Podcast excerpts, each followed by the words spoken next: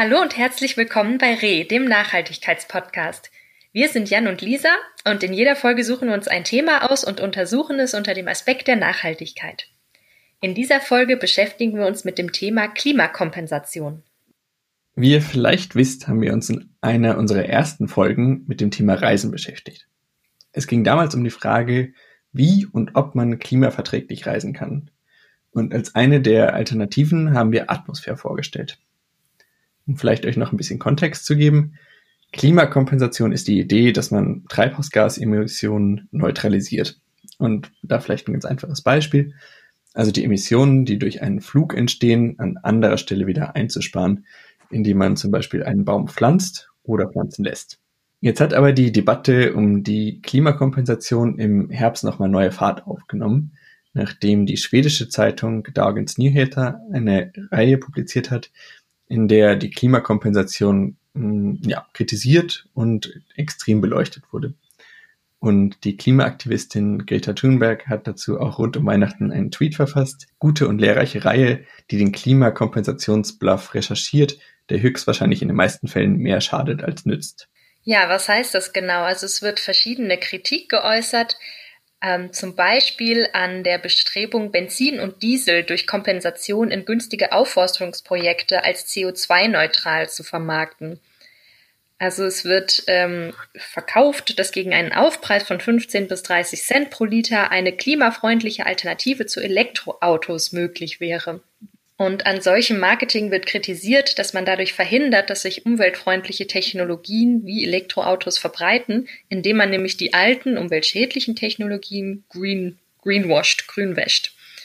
Und Atmosphäre selber sagt, bei solchen Auslaufmodellen, also sie bezeichnen Diesel und Benzin als Auslaufmodelle, ähm, sei eine Kompensation nicht sinnvoll, um eben die weltweite Dekarbonisierung und die Entwicklung der dafür notwendigen neuen Technologien nicht zu behindern. Also wird das Kompensieren von Diesel und Benzin als klassischer Fall von Greenwashing kritisiert. Elektroautos haben sicher auch Umweltprobleme, das steht auf einem anderen Blatt, aber soweit die Kritik daran. Außerdem wird häufig die Wirksamkeit von Klimakompensationsprojekten kritisiert. Ähm, wir haben in unserer Folge vor anderthalb Jahren auch darüber gesprochen, dass zum Beispiel die Energieversorgung so oder so auf erneuerbare Energien umgestellt wird. Also die Frage ist immer bei solchen Kompensationsprojekten, ob diese Investition nicht ohnehin getätigt werden würde. Weil wenn ja, betreiben wir eigentlich keine Kompensation. Was wir mit Kompensation wollen, ist zusätzliche Mittel auszuschöpfen. Dieser zusätzliche Nutzen muss sichergestellt werden, sonst lügt man sich einfach in die Tasche.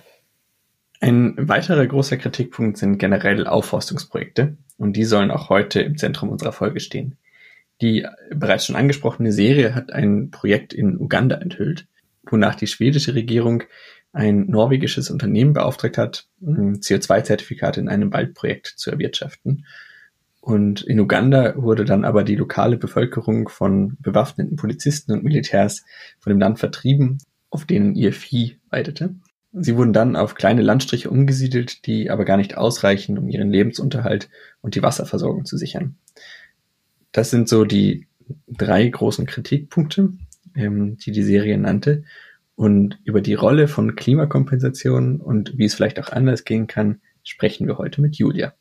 Hallo Julia. Hallo.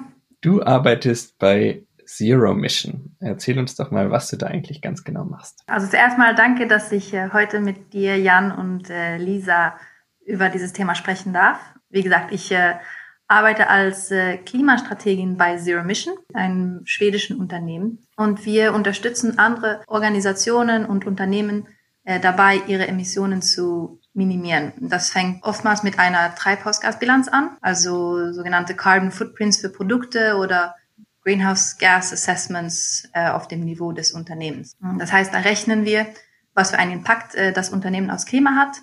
Alles von wie viel Energie und äh, Heizung benutzt wurde, bis hin zu den Reisen, Server, Computer. Das ist manchmal ganz einfach und manchmal ziemlich komplex. Das Rechnen oder dieses Zusammenstellen des Klimaimpaktes ist ja eigentlich nicht das Ziel, sondern ist ja nur ein Werkzeug, um danach die Strategie aufzustellen und das Unternehmen umzustellen. Unsere, unser Catchphrase auf Schwedisch wird auf Deutsch übersetzt. Wir arbeiten, um nicht gebraucht zu werden für eine Welt mit Null Emissionen. Und ein großer Teil unserer Arbeit hat dann auch mit Klimakompensationsprojekten zu tun. Cool, also ihr arbeitet also eigentlich daran, euch selbst wieder abzuschaffen und selbst überflüssig zu machen. Ähm, das so kann man ja sagen, ja. ja. Selten der Zweck von Unternehmen, aber eigentlich ganz spannend, gerade natürlich in unserem Nachhaltigkeitsbereich. Hm, du hast ja selbst die Klima- oder die CO2-Kompensation schon angesprochen. Mhm. Was verstehst du denn ganz genau darunter? Also CO2-Kompensation ist eigentlich ein Sammelbegriff für viele verschiedene Systeme. Ähm, man kann sich vorstellen, du gehst in den Einkaufsladen und stehst in der, an der Obsttheke. Da gibt es Berge von Bananen, Apfelsinen, viele verschiedene Sorten Äpfel. Im Kühlschrank findest du noch exotische Frucht. Also eine sehr große Vielfalt. Aber auch nur wenn du dir die Bananen anguckst, gibt es ja da Unterschiede. Du hast die schnell produzierte Monokultur, Pestizid vollgespritzte Banane, die du kaufen kannst, aber du kannst auch die Fairtrade zertifizierte Banane aus äh, einem ökologischen Anbau kaufen. Also es gibt eine große Variation. Das will ich eigentlich damit sagen. Äh, aber es ist eigentlich alles Frucht. Und genauso ist ja auch im CO2-Kompensationsbereich. Man sieht es als eins, aber das ist es nicht. Und ich hoffe, dass wir mit dieser Sendung ähm, uns ein bisschen da mit dem Thema auseinandersetzen können. Kannst du das ein bisschen genauer erklären, also die einzelnen Äpfel und Birnen sozusagen? Also wenn ich jetzt als Unternehmen zu dir gehe und sage, also wir haben hier sagen wir mal, zehn Flüge pro Monat, auf die können wir nicht verzichten, die möchten, möchten wir gerne kompensieren. Ähm, kann ich statt, also kann ich dafür in ein Aufforstungsprojekt investieren? Oder mhm. wie funktioniert das dann genau? Ja, genau. Genug, genug mit den, mit den Früchten. Also ähm, es gibt ja auch äh, ISO 14021 definiert CO2-Kompensation und wenn man es auf Deutsch übersetzen würde, dann würde ich das als einen Mechanismus zur Kompensation des Klimafußabdrucks durch Vermeidung von Emissionen, Reduzierung oder Beseitigung der entsprechenden Menge Treibhausgasemissionen in einem Prozess außerhalb der Grenzen des Produktsystems. Vermeidung, Reduzierung oder Beseitigung. Und das kann man dann mit verschiedenen Arten von Projekten erreichen. Zum Beispiel äh, Reduzierung äh, kann man dann mit Finanzierung von erneuerbarer Energie oder Energieeffizienzprojekte unterstützen. CO2 vermeiden kann man durch Waldschutzprojekte oder Methanabscheidung. Und dann ähm, die Removals ähm, sozusagen durch, durch Bäume anpflanzen. Äh, durch Bäume anpflanzen bindet man mehr, äh, bindet man CO2 und entfernt sie so ähm, aus der Atmosphäre. Okay, also das ist wirklich tatsächlich ein bisschen weiter gefasst, als was man so umgangssprachlich drunter verstehen würde, dass auch so dem Reduzieren äh, eine größere Rolle zukommt, erstmal vorgeschaltet. Ja, genau. Und man spricht viel jetzt auch international über diese Natural-Based Solutions, also dass wir ähm, mit der Natur CO2 aufnehmen müssen. Mhm. Aber ich kann vielleicht noch ein bisschen mehr über CO2-Kompensation sprechen. Ich habe noch eine kurze Zwischennachfrage, nur eine technische Nachfrage. Es heißt immer CO2-Kompensation, aber es geht doch eigentlich um die, um alle Treibhausgase, oder? Es gibt ja nicht nur CO2, wir haben auch Methan und Lachgas und was auch immer. Also es geht grundsätzlich um das alle stimmt. Treibhausgase, richtig?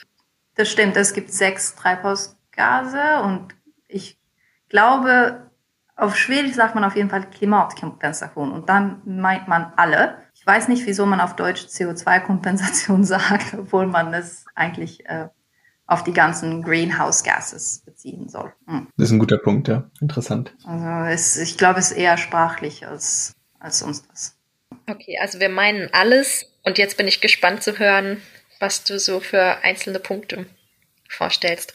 Es gibt zwei CO2-Märkte eigentlich. Ne? Es gibt den regulierten Markt und den freiwilligen Markt. Der regulierte Markt ist der Markt, der nach dem Kyoto-Prozess ins Leben gerufen wurde.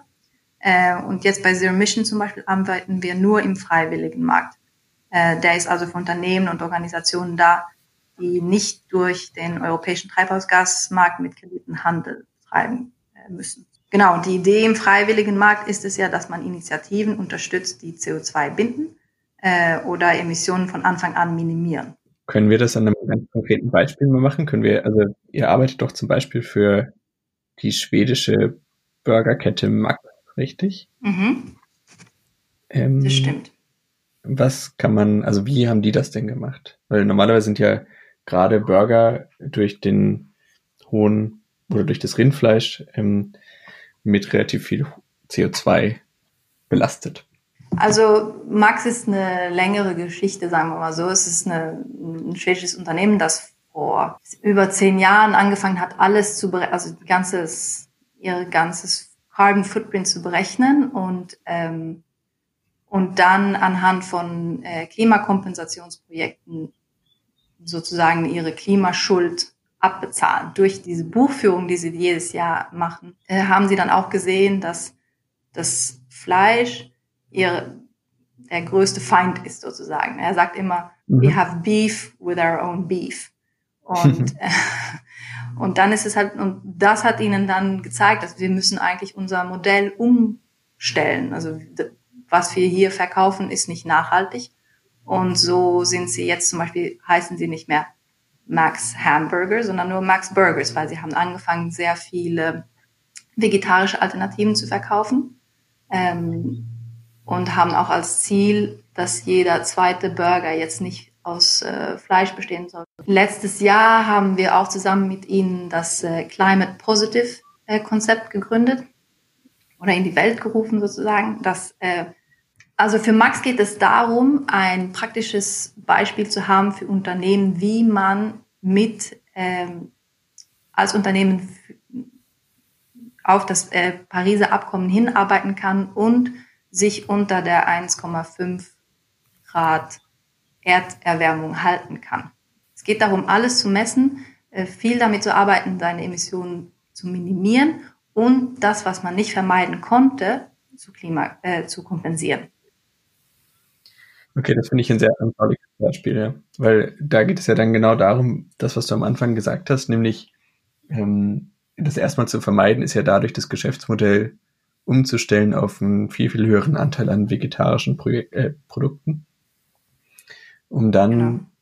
sozusagen all das, was man dann hinterher tatsächlich am Ende wirklich nicht vermeiden kann, erst das zu kompensieren, richtig? So ist es. Also man kann sich nicht ähm, sozusagen freikaufen, sondern man muss mhm. wirklich daran arbeiten, ähm, seine Emissionen zu reduzieren, äh, zu minimieren. Aber wir wissen alle, dass auf Null kommen wir dieses Jahr nicht, aber wir haben nicht mehr Zeit, um zu warten bis 2030 oder 2040, sondern wir müssen heute und jetzt was unternehmen. Und dann ist das äh, Modell von, von Max zum Beispiel oder von allen Unternehmen, die das äh, ernst nehmen, dass man sowohl als auch machen muss. Man muss sowohl seine, äh, seine Emissionen äh, minimieren und umschalten, aber wir müssen auch jetzt schon was dagegen unternehmen, was wir schon, ähm, ja, was für Emissionen wir trotzdem hatten dieses Jahr. Und bei dieser Stelle kannst du da noch mal genauer erläutern, wie dann zum Beispiel Wald- oder Energieprojekte funktionieren? Also berechnet man dann genau, wie viele Emissionen anfallen und sagt dann, das entspricht so und so viel Hektar Wald, die forsten wir jetzt auf in Land XY oder wie funktioniert das genau? Ja, es ist eine sehr gute Frage. Also wenn, wenn ich wieder darauf zurückgehe, dass man bei Klimakompensation eigentlich einen Sammelbegriff hat und es gibt sehr viele verschiedene Systeme, ähm, will ich noch dazu sagen, dass es, und ihr habt in der Einleitung auch ein bisschen davon gesprochen, dass Klima, also CO2-Kompensation muss fünf äh, wesentliche Kriterien erfüllen. Das ist eins die Messbarkeit, die Überprüfbarkeit, Dauerhaftigkeit oder auch Permanenz, kann man auch sagen, Zusätzlichkeit und die Rückverfolgbarkeit. Also, was bedeuten eigentlich diese Worte? Ja, Messbarkeit, man darf nur anerkannte Messmethoden benutzen, äh, um diese CO2-Emissionsminimierung zu berechnen. Also sind von, von Forscher festgesetzte Messmethoden halt. Äh, die Überprüfbarkeit, es muss regelmäßig überprüft werden und das durch unabhängige Dritte. Rückverfolgbarkeit ist, dass die Kredite müssen mit eindeutigen Nummern versehen werden, die in öffentlichen Registern registriert und gelöscht werden, äh, damit man nicht eine Doppelzählung, äh, man will eine Doppelzählung vermeiden. Dann hat man die Permanenz oder die Dauerhaftigkeit, das bedeutet, dass ähm, es muss einen dauerhaften Klimavorteil bieten. Das bedeutet also, dass Emissionen dürfen nicht verzögert werden. Und die Zusätzlichkeit, das Projekt kann nur aufgrund der aus den Emissionenhandel erzielten Geldern umgesetzt werden. Also das ist wichtig, dass man sich diese fünf Kriterien bewusst ist, wenn man sich ein Klimakompensationsprojekt aussucht. Jetzt zum Beispiel mit den, mit den, mit den Waldprojekten ist auch wichtig, dass man guckt, mit welchem Standard man da arbeitet. Und ähm, wir zum Beispiel arbeiten sehr nah mit oder nur mit dem Plan Vivo Standard. Äh, kann ich danach später auch ein bisschen mehr darüber erzählen. Aber du kannst auch jetzt gerne schon dazu äh, erklären, was sich eigentlich genau dahinter verbirgt. Also wie gesagt, man kann im Klimakompensationsbereich gibt es verschiedene Standards. Es gibt diese CDM-Projekte, das sind die UNO-Projekte, mhm. wo Jan, du hast in deiner Einleitung ein bisschen davon erzählt und mit den Problemen, die wir oftmals in diesen CDM-Projekten äh, entdecken. Es gibt Gold ja. Standard, es gibt ähm, dann auch zum Beispiel dieses Plan Vivo Standard und das ähm, ist von Anfang an eine, eine NGO aus Edinburgh. Plan Vivo ist der älteste Standard und wurde im Jahre 1994 in Chiapas in Mexiko gegründet. Und der Anfang ist eigentlich, es geht darum, die Situation der lokalen Bevölkerung durch gemeinschaftliche Land- und Forstwirtschaftsprojekte zu verbessern. Also der Grund lag nicht eigentlich in CO2-Kompensationsprojekte, sondern es ging darum, einen lebendigen Plan, einen Plan Vivo für Kleinbauern im globalen Süden zu erstellen. Ah, jetzt macht der Name auch Sinn. also das, der Plan Vivo Standard unterstützt Dorfgemeinschaften, äh, ihre natürlichen Ressourcen nachhaltig zu nutzen und das Klima, Ökosysteme und Lebensgrundlagen zu schützen, äh, indem man Zahlungen für Ökosystemleistungen ermöglicht. Also es ist ein viel kleinerer Standard als jetzt die anderen, die ich genannt habe. Äh, heutzutage gibt es nur 20 Projekte ungefähr. Äh, also es ging eigentlich darum, wie kann man Land nachhaltig nutzen und Armut bekämpfen. Und dann hat man sofort den Mehrwert von Bäumen und sogenanntes Agroforestry äh, entdeckt. Und auf dieser Grundlage ist dann der Standard gewachsen. Es ist also wirklich ein Bottom-up-Ansatz. Es sind Kleinbauern, die ihr Land selber besitzen also wir haben nicht das Problem, was du am Anfang angesprochen hast, dass Leute verjagt werden von einer Fläche, um da ein großes, äh, ein großer Wald anzupflanzen, um nur günstig und günstige CO2-Kompensation zu verkaufen, sondern es sind die, die Kleinbauern selber, die ähm, die Bäume pflanzen und sofort das Geld von der CO2-Kompensation ähm, ja, zugeschrieben äh, Genau, also das würde dann so funktionieren. Also äh, wenn mein Unternehmen dann jetzt einen bestimmten Geldbetrag in dieses konkrete Waldprojekt investiert, dann würdet ihr als, als äh, Verbindungsinstitution den Kontakt schaffen und sagen, hier bitte so und so viel Wald aufforsten, dann bekommt ihr so und so viel? Genau, also wir, wir haben einen sehr nahen äh, Kontakt und Dialog mit den Projekten lokal. Das heißt, wir wissen, wir, wir sprechen ja nicht täglich, aber wöchentlich und wissen, okay, was, hm, wie sieht's aus, äh, wie viele neue Kleinbauern sind dazugekommen, wie viel, wie viele Bäume können wir an, können angepflanzt werden äh, und so werden mit diesen, ähm, mit den anerkannten Messmethoden wissen wir dann, wie viele CO2-Kredite ist das wert und können die dann verkaufen und das Geld geht an die Kleinbauern es gibt ja immer Probleme, sagen wir mal so. Also man muss schon rechnen mit Risiko. Vielleicht wächst nicht so viel, wie gedacht war. Vielleicht ähm, gibt es ein, ein Feuer oder es, es gibt ja immer Risiken. Ähm, und die, die muss man ja auch mit in die Rechnung einbeziehen. Das heißt, es ist immer sehr konservativ gerechnet, ähm, damit man sicherstellt, dass das Minimum, was man hier an CO2-Krediten verkauft, auch, auch wirklich ähm, eingesammelt werden. Ich habe dann auch noch eine Frage zu, ja, gerade zu Wald spezifisch. Ähm, so ein Wald dauert ja ziemlich lange, bis er wächst. also Bäume wachsen ja extrem langsam. Und kritisiert wurde, glaube ich, auch, dass bei so Aufforstungsprojekten häufig Monokulturen angebaut werden und eben schnell wachsende Bäume, die aber vielleicht nicht so gut für das vorhandene Ökosystem sind. Also dauert das nicht einfach, wenn man das richtig Also wenn man das gut machen will und, und ökosystemverträglich, dauert das nicht Jahrzehnte, bis dann der Wald die entsprechenden Mengen CO2 binden kann? Das ist, ja, das, was du sagst, macht ja vollkommen Sinn und das ist auch so. Das, das ist die Realität der Natur. Sie, ein Wald braucht Zeit. Ähm, vielleicht finden, finden wir ihn deshalb auch so wunderbar, wenn wir im Wald spazieren gehen und, und deshalb wären wir auch so traurig, wenn wir sehen, dass zerstört wird. Und wir wissen, dass wenn, wenn der Wald stehen bleiben darf, dann lagern sie enorme Mengen an, an CO2.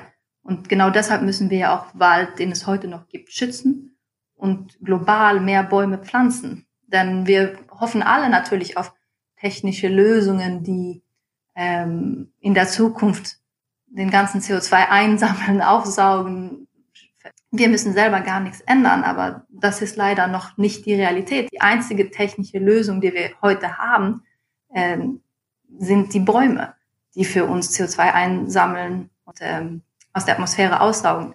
Und du hast auch angesprochen die großen Monokulturen. Ich würde wieder sagen, wenn man mit Klimakompensation sich auseinandersetzt und sich verschiedene Projekte anschaut, man muss unbedingt gucken, was wird hier angepflanzt, wie, von wem? Was ist es nur Eukalyptus, weil es schnell wächst und man dafür nach zwei Jahren kann man die abschneiden und neue Bäume pflanzen oder setzt man ähm, lokale Bäume, die vielleicht auch ein anderer äh, Gewinn haben für die Leute, die, die den anpflanzen. Also sind es Fruchtbäume oder Gummibäume, die, wo man auch noch was anderes vom Baum nehmen kann, als nur einen CO2-Kredit verkaufen. Also das ist wirklich eine wichtige Frage. Und dann würde ich noch, ja. Da würde ich gern kurz einhaken, weil wir haben dich ja auch dann aus dem guten Grund eingeladen, dass du die Expertin für das Thema bist. An deinen Ausführungen erkennt man, dass das alles ein bisschen komplizierter ist, als ähm, wir das vielleicht auch damals vor anderthalb Jahren dargestellt haben und dass einfach die Wahrheit nicht so, also die Wahrheit in Anführungsstrichen, nicht so einfach erkennbar ist. Hm, mich würde noch mal interessieren, wie man es denn schafft, wenn man sich als Unternehmen sagt, ich möchte meine Emissionen kompensieren. Wie schaffe ich es denn dann, die entsprechenden richtigen Partner auszuwählen? Also äh, das ganze System Klimakompensation scheint mir so dermaßen intransparent. Ähm, wie gehe ich damit um? Wo fange ich an? Ich habe, als ich angefangen habe, ein Dokument gelesen, was mir sehr viel geholfen hat. Es ist vom äh, Greenhouse, also vom World Resource Institute, das Greenhouse Gas Management Institute und Stockholm Environmental Institute. Ich glaube, es heißt sogar Offset Guide, also wirklich ganz simpel ausgedruckt. Was muss man wissen, wenn es um Klimakompensation geht? Mhm. Alles von diesen fünf Kriterien, wo ich vorhin drüber gesprochen habe, bis hin zu anderen wichtigen Nachhaltigkeitsthemen, ähm, wo diese Projekte auch ansprechen müssen, wenn man sie wirklich, wenn man nicht nur den, den CO2-Kredit nachjagt, sondern auch andere positive Aspekte sehen möchte. Also ich würde, ich würde sagen, man muss sich schon ein bisschen mit dem Thema beschäftigen, ähm, gucken, wer verkauft hier was und können Sie mir zeigen, wo das Geld auch wirklich benutzt wird. Ein bisschen sich auch die Frage stellen, wenn, wenn etwas ein Euro kostet, genau wie in anderen, wie anders auch. Ist es zu günstig? Ist es vielleicht nicht gut? Denk dir ja. selber aus, was würdest du, wie viel soll es kosten, damit ein Baum gepflanzt wird und 25, 30 Jahre da steht? Ein Euro? Scheint mir ein bisschen zu günstig. Also, es ähm, ist eine schwierige Frage eigentlich, Jan, weil ja, man, man muss es schon, man muss sich eigentlich mit dem Thema beschäftigen. Ich würde sagen, äh, ja, ein bisschen lesen und vor allem bei beim sagt man Forschungsinstituten, also nicht bei privaten Firmen, sondern sich ein bisschen mit dem Thema beschäftigen und dann und dann gucken, wie was gibt's und was ist für mich wichtig, was will ich wissen über das Projekt und wirklich Fragen stellen. Man merkt schnell, ob ob die Leute, die das Projekt verkaufen, das Projekt auch kennen oder nicht. Ja, aber die beiden Aspekte, die du gerade genannt hast, fand ich extrem relevant. Also das eine, zu günstig als Indiz für too good to be true. Also wenn irgendwas so günstig erscheint, dass man denkt, okay, cool, da investiere ich sofort rein, dann ist es wahrscheinlich zu günstig, so dass es dann eben nicht den gewünschten Effekt hat, sondern nur am Ende Greenwashing ist. Und das andere eben, dass man, was in diesen Zeiten ja höchst relevant ist, dass man erstmal Forschern vertraut, bevor man äh, vielleicht dann auch privaten Interessen geleiteten Unternehmen äh, mehr Vertrauen schenkt. Das finde ich zwei relevante Punkte. Hm. Und dann würde ich auch sagen, nach ähm, Standards gucken, die einem selber wichtig sind.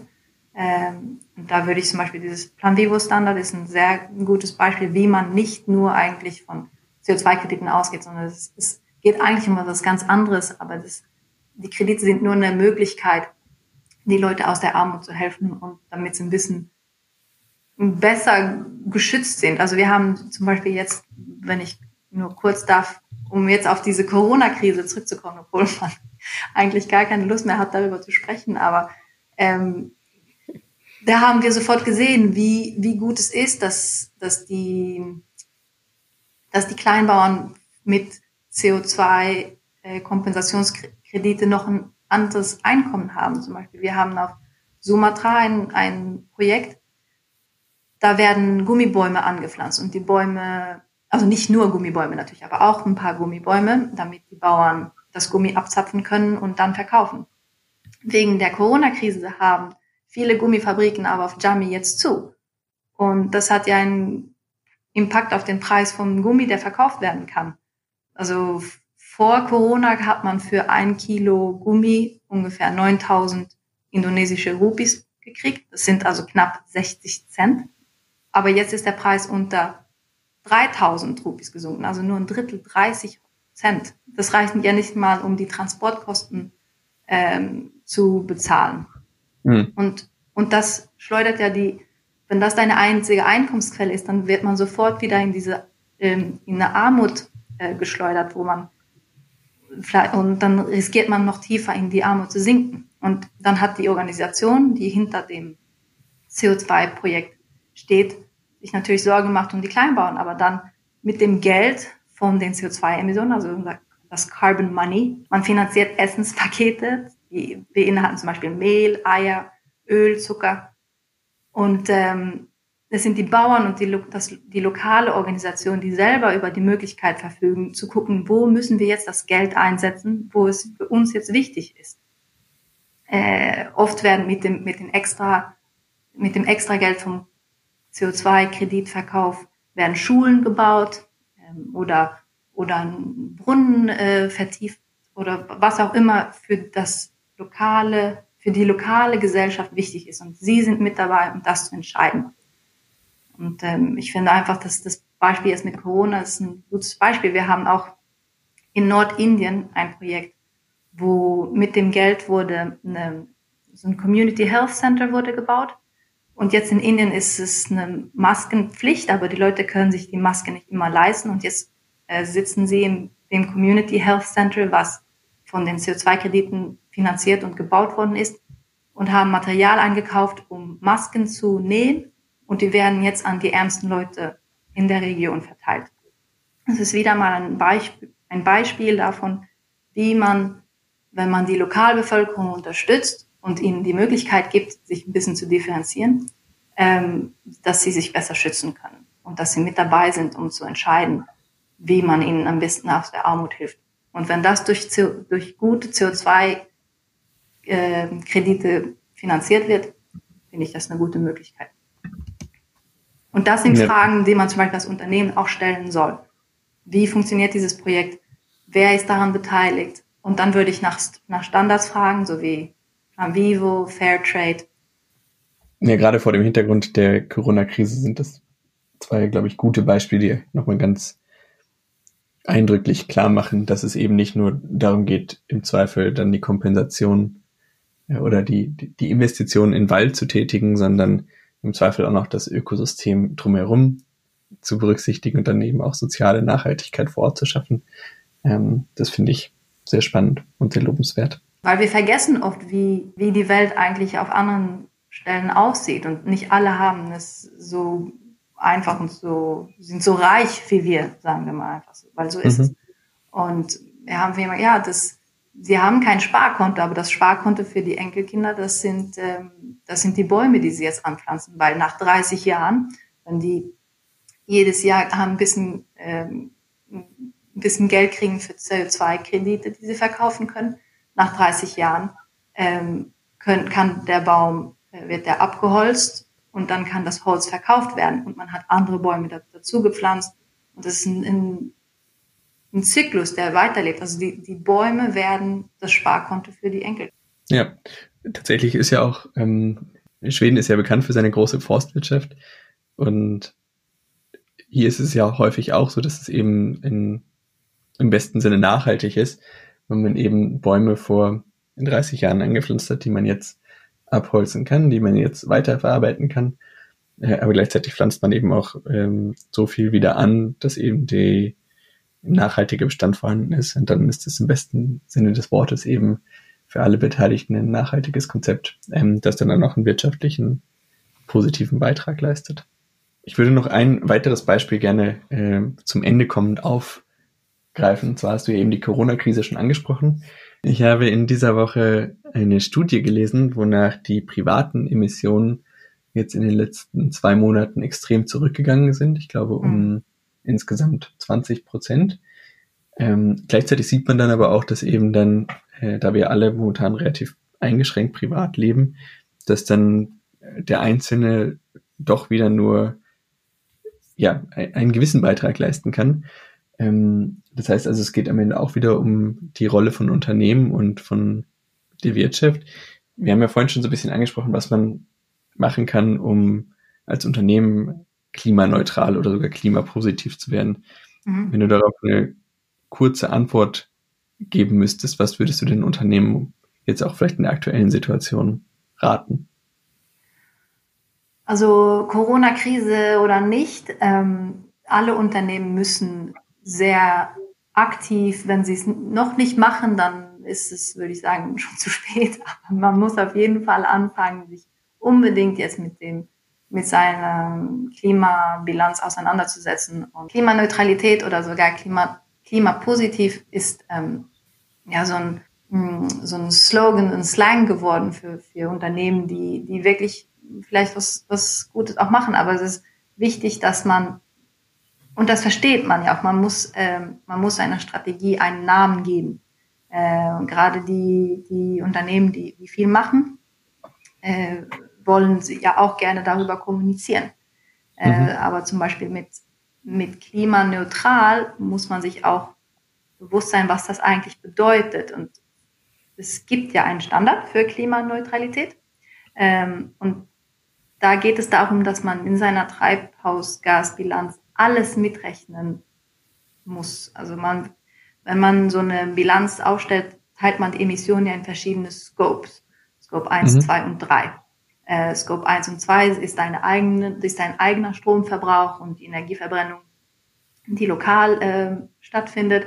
Aber der Großteil der Emissionen bei allen Unternehmen, bei den meisten Unternehmen, ist in Scope 3. Also das sind 15 verschiedene Aktivitäten. Das sind deine Reisen, das sind die Transporte, das sind Investierungen, ähm, Pensionen, Einkäufe, was auch immer. Und all das muss man ja mitrechnen, um irgendwie ähm, sagen zu können, dass man danach klimaneutral ist. Und klimaneutral wird man ja nur, wenn man alles rechnet, äh, so viel wie möglich darauf setzt, das zu minimieren und danach das, was man nicht vermeiden konnte, äh, CO2 kompensiert. Und positiv wird man, wenn man ein bisschen mehr ähm, kompensiert, als man ähm, in die Atmosphäre geschickt hat. Mhm. Da habe ich auch noch mal eine Nachfrage zu. Gerade in dem Kontext ist ja oft der Vorwurf des Greenwashing relevant. Wie, wie stehst du denn dazu? Wie siehst du das? Ähm, ähm, ja, ist Kompensieren Greenwashing? Also Greenwashing findet ja statt, wenn die Kommunikation und die tatsächliche Arbeit des Unternehmens nicht übereinander stimmen. Ähm, Kommunikation erfolgt ja auch immer auf die Bedingungen des Empfängers. Also ich höre, was ich hören will, sozusagen. Ne? Wenn das Unternehmen also keine ehrgeizige Klimastrategie und Arbeit hat, CO2 kompensiert und dann auf die große Trommel schlägt und sagt, äh, wir sind die Besten, ja, natürlich das, ist das Greenwashing und das wird ja auch bei dem Empfänger so ankommen. Ähm, Greenwashing kann man mit CO2-Kompensation erzielen, man kann das aber auch mit anderen Werkzeugen durchführen. Also ähm, Unternehmen können irgendwelche Aufrufe unterschreiben oder viel Geld spenden an irgendeine NGO, aber sie ändern nichts an ihrer an ihrem Kernunternehmen. Sie machen einfach so weiter, ohne irgendwie nach einer langhaltigen Nachhaltigkeit zu streben. Ähm, das ist auch Greenwashing. Und ich finde es interessant, dass diese Kritik besteht, gerade mit Klimakompensation und Greenwashing. Und ich glaube, es hat damit zu tun, dass es Branchen gibt, die wir als Konsumenten nicht als klimafreundlich äh, ansehen und assoziieren und die dann darüber kommunizieren. Und dann, dann haben wir das Gefühl, dass die versuchen, sich frei zu kaufen durch dieses Klimakompensation. Mhm. Ähm, bei Zero Mission sehen wir vielmehr, dass die Unternehmen, die CO2 kompensieren, mehrmals und öfters ein ehrgeizigeres äh, Klimaarbeit leisten als die, als die Unternehmen, die nichts unternehmen. Und der Unterschied ist eigentlich der, dass die Unternehmen, die ihre Treibhausgasbilanz berechnen, äh, sie geben sich ja selber eine CO2-Steuer sozusagen. Sie zahlen ja für das, was sie an Emissionen hatten. Äh, also könnte man ja eigentlich auch sagen, dass es diejenigen sind, die nicht CO2 kompensieren, die sich eigentlich freikaufen.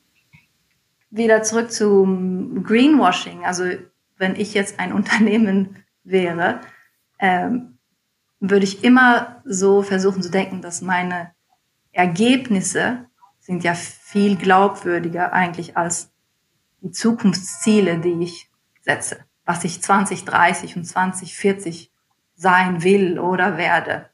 Ähm, aber was du dieses Jahr geleistet hast, das ist ja wirklich passiert. Und das, darüber kannst du ja auch glaubwürdig kommunizieren. Zeige der Gesellschaft, was hast du dieses Jahr gemacht? Wie hast du die Emissionen minimiert? Was war der Beitrag? Ähm, so schafft man sich Vertrauen und man vermeidet das Greenwashing. Dann habe ich zum Abschluss noch eine Frage an dich, ähm, und zwar welche deiner privaten Aktivitäten du kompensierst. Betreibst du CO2-Kompensation für die Flüge, die du machst zum Beispiel? Äh, ja, also es, ich fange mal damit an, dass ich versuche, nicht zu fliegen. Das ist ja schon mal der, äh, der erste Schritt. Ähm, die, die Reisen, die man nicht machen muss, ähm, einfach vermeiden oder in Europa kann man auch sehr weit mit dem Zug fahren. Der Durchschnittsschwede gibt jedes Jahr ungefähr 10 Tonnen CO2 aus. Also durch seinen, durch die durch das Konsumieren von verschiedenen Produkten und einfach das Leben. Das Leben in Schweden kostet 10 Tonnen. Und dann ähm, kompensiere ich einfach für jedes Jahr 10 Tonnen und dann deckt das so das meiste. Sehr spannend. Ja, vielen Dank, Julia, für deine Zeit. Ähm, ich habe sehr viel gelernt in unserem Gespräch. Also für mich bleibt so als Schlusswort, kompensieren bedeutet nicht freikaufen, sondern wir stehen einfach vor der Realität, dass wir nicht von jetzt auf morgen alle unsere Emissionen auf Null runterfahren können, auch wenn Corona da schon viel Potenzial freisetzt, aber äh, es bleibt immer noch was übrig und da ist die Kompensierung des Unvermeidbaren ein zusätzliches hilfreiches Instrument auch wenn das vielleicht nicht immer so simpel ist, wie man gern hätte. Ich kann mal eben nicht mal schnell einen Wald pflanzen, der jetzt sofort die vier Tonnen CO2 kompensiert, die ich durch meinen Flug ausgeschüttet habe. So, so schnell funktioniert die Natur nicht. Da braucht es Geduld, aber die Bäume zu pflanzen ist ja ein Anfang. Deshalb ähm, darauf, dass Bäume noch viel CO2 auf der Luft ziehen. Äh, liebe Hörerinnen und Hörer, vielen Dank fürs Zuhören bleibt gesund und wir freuen uns aufs nächste Mal. Tschüss. Tschüss. Tschüss.